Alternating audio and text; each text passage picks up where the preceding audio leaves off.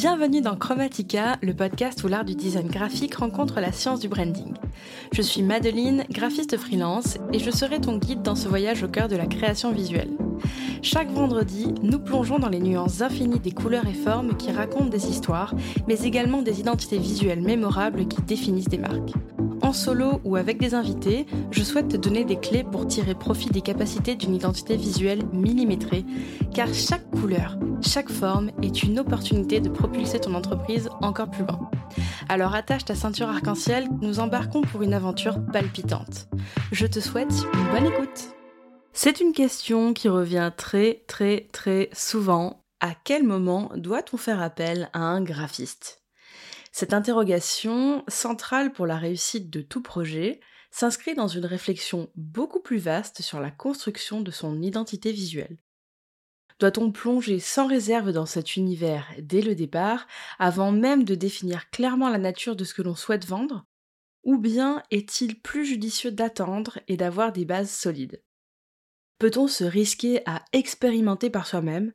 Ou cela représente-t-il un risque pour la crédibilité de son projet? Autant de questions auxquelles je vais tenter de répondre aujourd'hui pour dissiper tout doute ou malentendu avec ce que l'on peut lire ou entendre sur Internet. La base, avant même de penser à contacter un prestataire de services en graphisme ou une agence, c'est bien de savoir à qui l'on s'adresse. Et je parle de graphisme, mais ce conseil est valable pour n'importe quel corps de métier qui entrerait dans la valse du branding. Posséder une solide base ne se limite pas simplement à connaître son client idéal ou la direction à prendre avec son entreprise. Cela implique également une compréhension approfondie de son marché.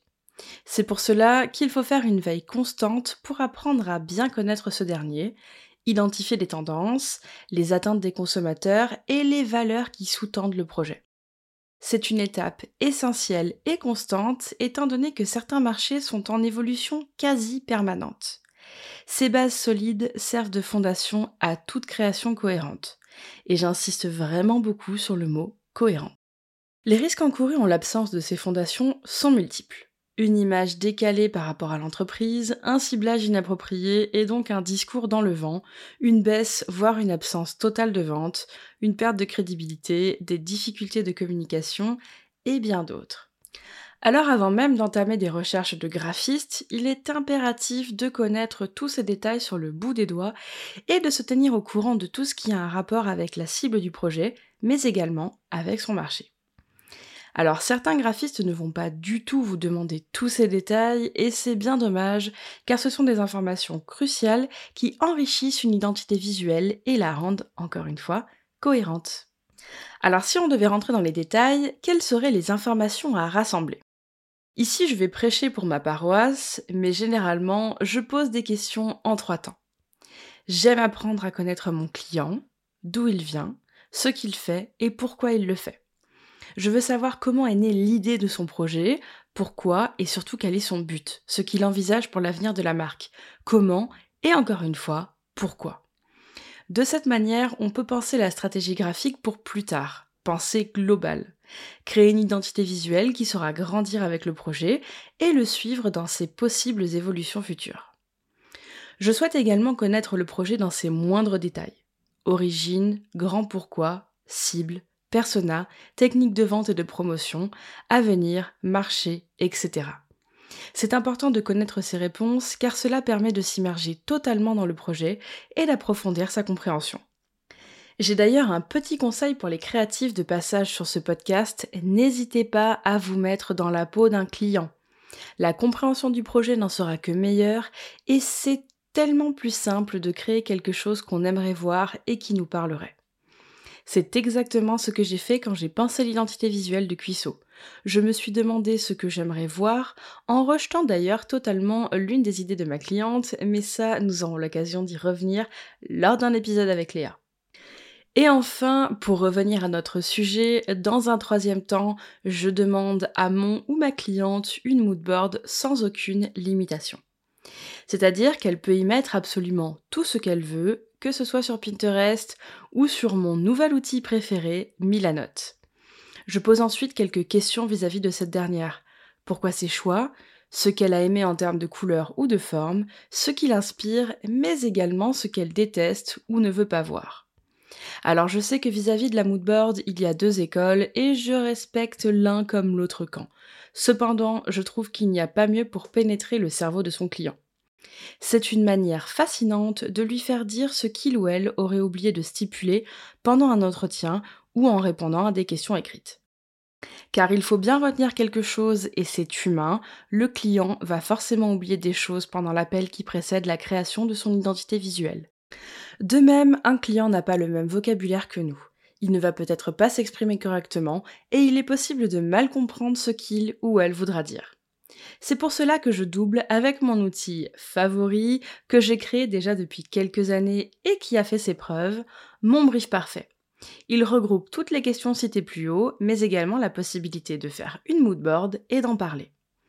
Je triple donc la prise d'informations pour être certaine de ne passer à côté d'aucun détail. Ce regroupement d'informations est essentiel et incontournable dans mon process. Le brief doit être considéré comme le document fondateur d'une collaboration précise qui ne laissera aucune place au doute ou au hors-sujet. Un brief bien construit maximise les chances de créer une identité visuelle en adéquation avec le message que l'on souhaite véhiculer, permettant ainsi de toucher la bonne cible et de générer des ventes durables. Mais tout ça, ça passe aussi par la recherche et le fait de trouver le bon prestataire. Et là, on est face à un processus qui va au-delà des compétences purement techniques que l'on pourrait exiger de la part d'un professionnel. Il s'agit de trouver quelqu'un qui partage la vision du projet et qui peut apporter une réelle valeur ajoutée grâce à sa créativité, mais également à ses propres convictions et valeurs. Car lorsque l'on choisit un prestataire, il est primordial de ne pas se baser uniquement sur des liens familiaux ou amicaux, ou encore des considérations purement financières. La première chose à savoir, c'est que l'on ne choisit pas une personne au hasard ou simplement car on a vu un petit truc qu'on aimait bien dans son travail. Il faut savoir que tous les graphistes ne sont pas capables de travailler sur les mêmes projets. Pourquoi? Tout simplement car nous avons des visions et des sensibilités différentes. C'est exactement ça qui fait que la concurrence entre nous n'existe pas réellement. Nous sommes tous différents. Et de la même manière que l'on va choisir son tatoueur en fonction du style que l'on souhaite et de l'expérience de ce dernier, on va choisir son graphiste en prenant en compte plusieurs critères. La première chose à regarder, c'est donc son book. Est-ce que ses réalisations et le type de projet qu'il ou elle prend peut s'inscrire dans la veine du projet pour lequel on cherche un prestataire? Par exemple, moi-même, j'ai une affinité avec les projets qui s'inscrivent dans une démarche écologique et toujours avec beaucoup de couleurs et de good vibes. Ce sont des projets qui me ressemblent et que je comprends vraiment. J'attire donc des personnes avec des projets qui rentrent dans ces catégories, puisque c'est ce que je montre dans mon book. Mon meilleur conseil serait donc de prendre le temps d'explorer chez différents professionnels, d'échanger avec eux et de s'assurer qu'ils comprennent véritablement le concept du projet. Ce qui m'amène à la question suivante, comment reconnaître et savoir qu'on a trouvé le bon prestataire? Car oui, là c'est un petit peu le moment où tu vas devoir céder le bébé à quelqu'un que tu ne connais pas forcément, voire pas du tout. C'est une aventure, mais si tu tombes sur la bonne personne, c'est une aventure qui se déroulera probablement mieux que celle de Frodo et Sam. Trouver la bonne personne pour concrétiser une identité visuelle, c'est un petit peu comme quand tu sais que tu as trouvé le bon partenaire en amour tu te sens bien, tu as confiance, tu te sens écouté et surtout tu as l'impression qu'on te porte ou qu'on te tient la main. C'est impératif. Et là, je vais répéter quelque chose que j'ai déjà évoqué dans l'épisode 3 avec AD et que j'ai tendance à me répéter à moi-même, mais lors du premier rendez-vous, si quelque chose ne passe pas, que ce soit une retenue sur l'attitude générale, un point qui a été mal compris ou encore un feeling qui ne passe pas du tout, au moindre couac, si tu sens que quelque chose ne va pas, au moindre doute, c'est sûr à 98% que quelque chose va mal se passer. Et cela que ce soit du côté client comme du côté prestataire. Nous sommes des humains et nous ne pouvons pas toujours cliquer avec les personnes en face de nous. Mais une collaboration qui démarre sur un doute ne va probablement pas bien se dérouler. Le processus de collaboration devrait être clair et rassurant, voire même un petit peu excitant pendant la phase de création et à l'approche de la livraison. La symbiose entre la vision du client et la créativité du graphiste est le signe que la collab est sur le droit chemin. Et c'est encore mieux quand le créatif, lors du premier brief, arrive à se projeter et transmet un sentiment de compréhension profond du projet. Personne n'a envie de se retrouver avec quelqu'un qui ne comprend pas tous les tenants et les aboutissants d'un produit ou d'une offre. Il y a un autre point important que j'aimerais maintenant aborder, la question de la temporalité. Et dans plusieurs mesures d'ailleurs. À quel moment contacter le graphiste si on a une deadline précise et combien de temps prévoir pour la réalisation de la prestation? Ces questions peuvent paraître toutes bêtes et pourtant, gardons bien en tête que les urgences des uns ne sont pas les priorités des autres. Ainsi donc, contacter un graphiste en urgence quand on veut parler d'identité visuelle n'est pas une bonne idée. Bien sûr, tout cela dépend des plannings de chacun. Il vaut mieux s'y prendre bien à l'avance et se laisser un peu de temps, que j'appelle le temps soupape, pour mettre en place ce qui doit l'être. Commander et réceptionner des impressions si besoin par exemple, lancer une réalisation de site web si cohérence, etc. Je conseille donc un rétro-planning et de la patience. Certains graphistes travaillent très rapidement et d'autres très lentement. Il n'y a aucune règle du moment que le job est bien fait. Pour ma part, j'ai un délai de deux mois à compter du début de la presta pour livrer une identité visuelle. Je compte le délai de réflexion, le délai de création, le délai de livraison, mais également tous les échanges et allers-retours qu'il peut y avoir avec le ou la cliente. Il est important de garder à l'esprit que l'on part généralement de zéro et que le one-shot n'est pas toujours une option. Certains projets demandent plus de réflexion, tandis que d'autres seront pliés très rapidement. Il est donc primordial de bien anticiper tout ça avant de contacter quelqu'un. Et si on est dans une phase de rebranding de sa marque, c'est absolument pareil. On ne lance pas une consultation graphique et une prestation pour dans deux semaines. Il est important d'anticiper un peu tous les couacs qui peuvent subvenir de manière aléatoire. C'est un petit peu finalement comme quand on doit prendre un avion, on part en avance et on anticipe bien qu'il peut y avoir des bouchons, une grève ou que sais-je encore. Encore une fois, je vais parler pour moi, mais généralement j'aime bien demander à mes clients d'être très réactifs. De ce fait, cela limite la prolongation du projet dans le temps. L'objectif, c'est bien sûr de limiter le stress et la pression pour tout le monde. Et enfin, pour terminer, nous allons aborder le sujet qui fâche un petit peu tout le monde alors qu'il ne devrait pas être source de doute ou de conflit, voire même de discussion le sujet du tarif. Eh oui, en matière de budget, il est crucial de ne pas sacrifier la qualité au profit de petites économies. C'est un choix stupide qui mène bien souvent à l'obtention d'un design complètement éclaté au sol, qui ne ressemble à rien et qui dessert totalement le projet. L'identité visuelle, c'est l'aspect tangible d'une entreprise et l'investissement dans ce domaine doit refléter les ambitions que l'on porte pour son projet. Si les ressources financières manquent initialement, alors tant pis, il vaut mieux envisager l'investissement pour plus tard. Ça ne sert strictement à rien de porter son choix sur un créatif et de se rétracter au moment de l'obtention du devis, car ce dernier est trop cher, et d'ensuite aller voir la concurrence, parfois moins cher, si c'est pour obtenir quelque chose qui ne répond pas aux attentes initiales.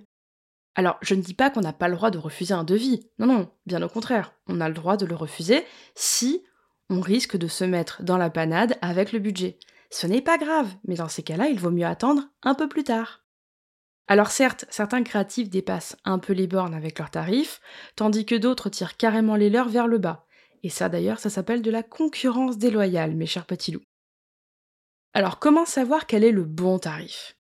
Tout simplement en regardant le travail déjà effectué, la clientèle déjà contentée et l'expérience du dit graphiste. Si le tarif est en cohérence avec le travail présenté, l'expérience et le discours de la personne contactée, alors il n'y a presque jamais aucune objection. Finalement, c'est un petit peu comme quand tu vas aller dans un magasin pour acheter un article, tu vas faire le tour de l'article, regarder la qualité, les capacités, etc. Et tu vas décider si le prix pour ce que tu as entre les mains est juste ou pas. Pour un créatif, c'est pareil, il faut regarder tout un tas de petites choses. Et honnêtement, aujourd'hui, il n'est pas compliqué de faire la différence entre une personne qui sait de quoi elle parle et quelqu'un qui aimerait bien le savoir. Alors si on récapitule, le bon moment pour contacter un graphiste, c'est le moment où tu sais exactement où tu veux aller avec ton projet, à qui tu veux t'adresser, ce que tu veux vendre, comment, etc. Et si tu as déjà ton projet depuis un bon moment avec une identité visuelle mais que tu veux rebrander, c'est pareil, Demande-toi pourquoi tu veux rebrander, quelle direction tu veux prendre, etc. Pour terminer, tous ces conseils visent à faciliter la recherche du bon prestataire pour un projet au bon moment. Il est important de se rappeler que le choix ne doit pas se faire au hasard, mais plutôt en fonction des compétences, du portfolio, des réalisations passées et du ressenti lors des échanges avec le professionnel. L'étape cruciale de l'identité visuelle doit être exécutée avec soin pour que le client puisse se connecter pleinement à son projet, lui offrant ainsi toutes les chances de le défendre avec fierté. Alors on n'oublie pas que la qualité d'une identité visuelle est un investissement rentable pour la pérennité d'une entreprise. Si c'est le moment pour toi de contacter un graphiste et que tu souhaites travailler avec moi, tu peux me contacter en cliquant sur les liens qui sont sous cet épisode. N'oublie pas, il y a un petit peu de délai, alors envoie-moi un message pour savoir quand est-ce que je peux prendre ton projet et surtout pour discuter avec moi pour savoir si je suis la bonne personne pour travailler sur ce dernier. Tu peux également t'inscrire à la newsletter pour être tenu au courant du moment où le brief parfait sera enfin de retour sur la boutique de Mado Studio.